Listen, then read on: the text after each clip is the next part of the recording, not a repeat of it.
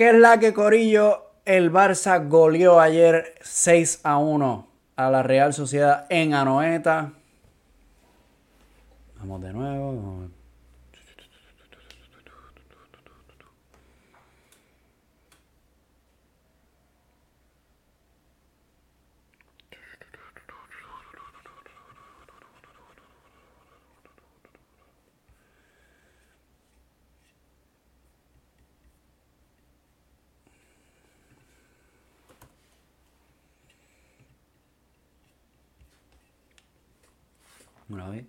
¿Qué es la que gambeteros? El Barça goleó 6-1 ayer en Anoeta. ¿Será candidato al título? ¿Podrán los Kuman Boys igualar los títulos de Josep Guardiola y Sala? ¿Será este Barça mejor que otros Barça de la historia? ¿Qué es la que gambeteros? No. ¿Qué es la que gambeteros? El Barça goleó ayer 6 a 1 a la Real. Ah.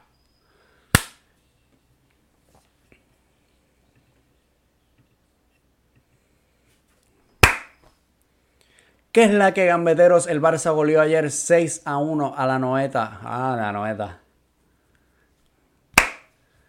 ¿Qué es la que gambeteros? El Barça goleó ayer 6 a 1 a la Real Sociedad en su casa, en el temido estadio de Anoeta.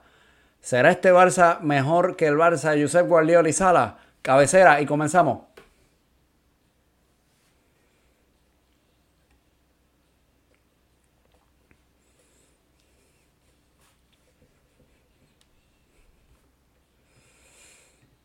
Bueno, Corillo, aquí estamos. Eh, Gambeta Extra, episodio número uno. Esto nace porque ayer nos envolvimos hablando de el Tottenham, el Atleti, Mourinho, el Cholo, y a fin de cuentas se nos fue la cabeza y oye, no tuve la experiencia, no tuve la, oportunidad de hablar de el Barça, de, del tremendo recital de fútbol que dio el Barça ayer en Anoeta.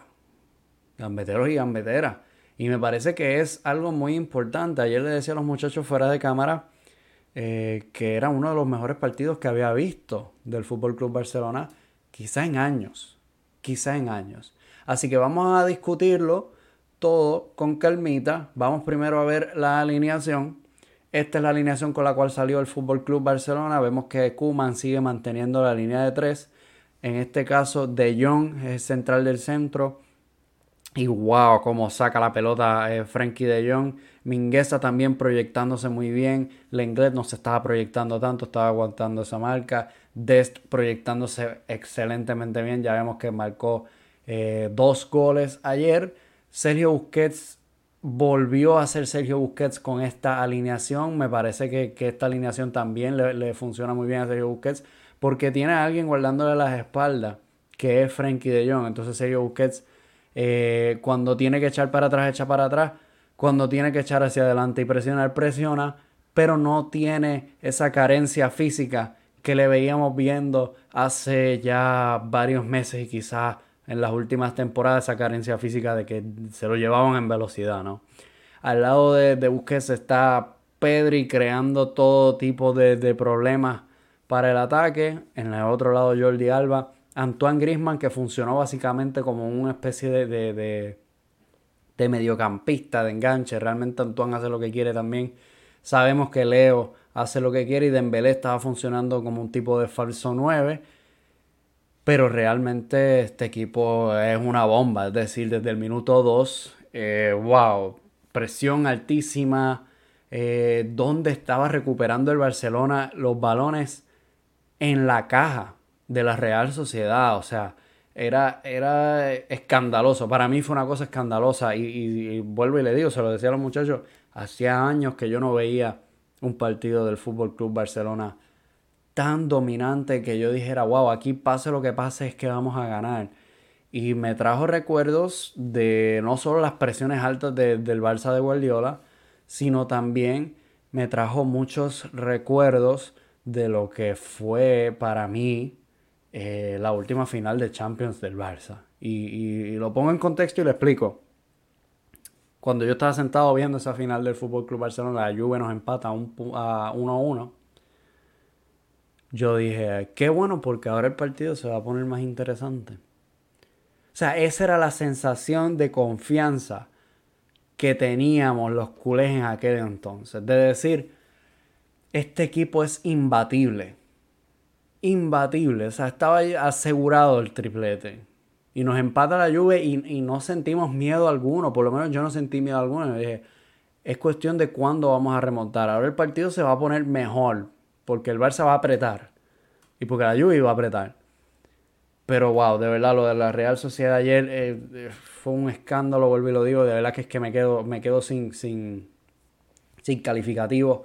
Antoine Griezmann abrió la lata al minuto 37. Luego Serginho Dest con una proyección brutal gracias a un pase de, Leo Messi. Serginho Dest que está jugando básicamente de, de, de right wingback en esta alineación, como lo vimos anteriormente. Mírenlo ahí, se proyecta muchísimo y casi no se ve sacrificado en defensa esto le ayuda muchísimo a hacer cosas como, como marcar dos goles, ¿no? Eh, vuelve y marca el 53, el segundo gol ya de un rebote, de carambola, pero le cuenta como quiera. O sea, estaba en la caja para recoger ese rebote y, lo hace, ¿no? Luego Messi no se puede quedar detrás, tiene que hacer su golito al 56. Un man Dembélé que no había estado muy preciso. Yo creo que si tenemos que hablar de estos 11 jugadores y pensar quién fue el que menos lució, tenemos que hablar de un man Dembélé que estuvo impreciso, eh, que cuando tenía...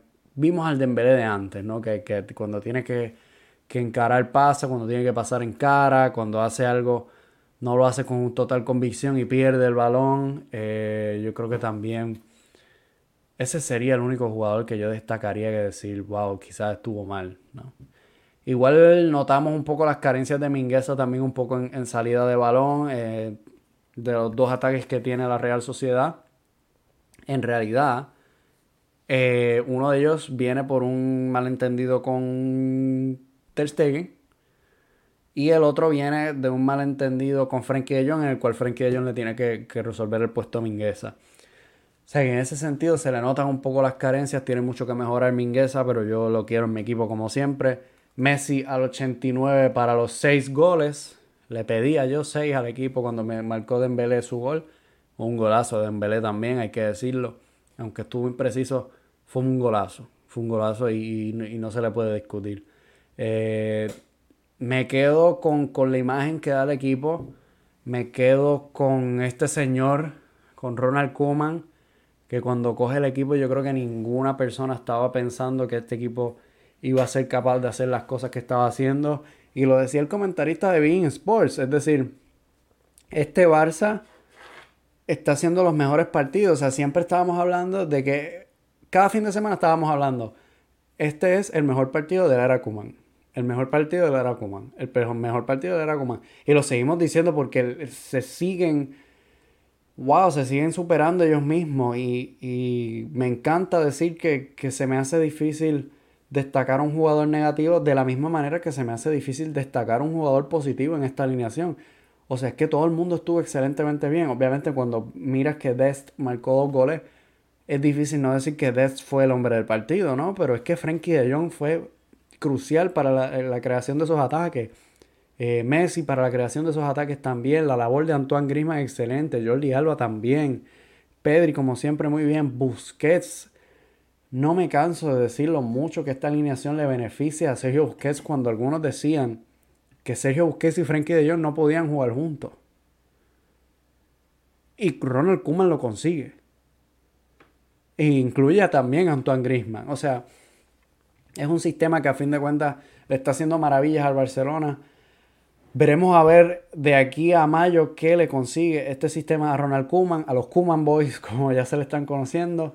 Eh, pero yo estoy muy contento, de verdad. Hacía tiempo que no me sentaba a ver un partido del Barça y, me la pasaba tan bien. Y estábamos 0-0. O sea, yo no tenía duda alguna de que el Barça iba a ganar, pero era una presión asfixiante, un dominio asfixiante contra la Real Sociedad, que era un equipo que nos llevó a la larga contra la Copa del Rey y un equipo que también en Anoeta se nos complica muchísimo. O sea, marcarle 6 goles a la Real Sociedad en Anoeta y no decir es que la Real Sociedad ha estado pésima hoy. No, no, no es que la Real Sociedad ha estado pésima. es que a Imanol algo así no le quedó otra cosa que, que, enseñar sus cartas y decir aquí estoy, hagan lo que puedan.